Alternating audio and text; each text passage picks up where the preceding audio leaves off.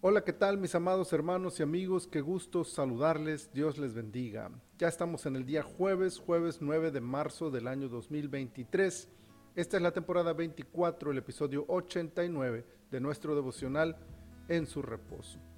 El Salmo 89 en su versículo 8 dice, Oh Jehová, Dios de los ejércitos, ¿quién como tú? Poderoso eres, Jehová, y tu fidelidad te rodea. Un salmo impresionante, lleno de adoración, clamor, entrega. En él, el salmista expresa por una parte su dolor por haber perdido la protección de Dios a causa del pecado de la nación, y es por eso que se humilla ante el Señor, al tiempo que recuerda las promesas hechas a David y la grandeza, fidelidad y poderío del Dios de Israel. Y en medio de todo, adoración. Adoración por su fidelidad, adoración aún en medio del dolor, adoración por quien es Dios, adoración por lo que es capaz de hacer, adoración incluso cuando no hace aquello que esperan de Él, cuando llegaron los enemigos a destruir la santa ciudad. Y es que, ¿cómo no adorarlo si sabemos perfectamente que no hay otro Dios como Él? ¿Quién como tú? Es una pregunta retórica, pues la respuesta la conoce bien. Nadie.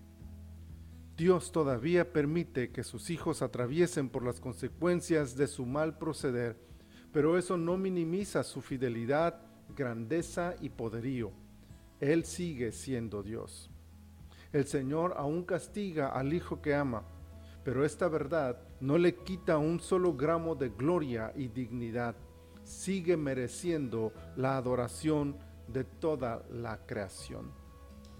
Nuestro clamor a Él en busca de su misericordia sigue siendo la única esperanza de paz y fortaleza en medio del dolor.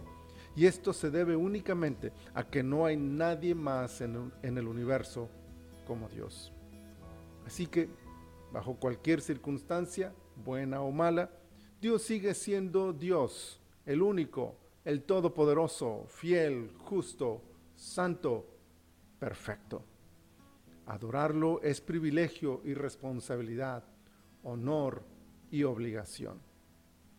Que al cuestionarnos sobre la divinidad podamos reconocer como el salmista que no hay nadie que se compare siquiera a la grandeza de nuestro Dios y que motivados por esta verdad nos volvamos a Él en absoluta dependencia y en ferviente adoración.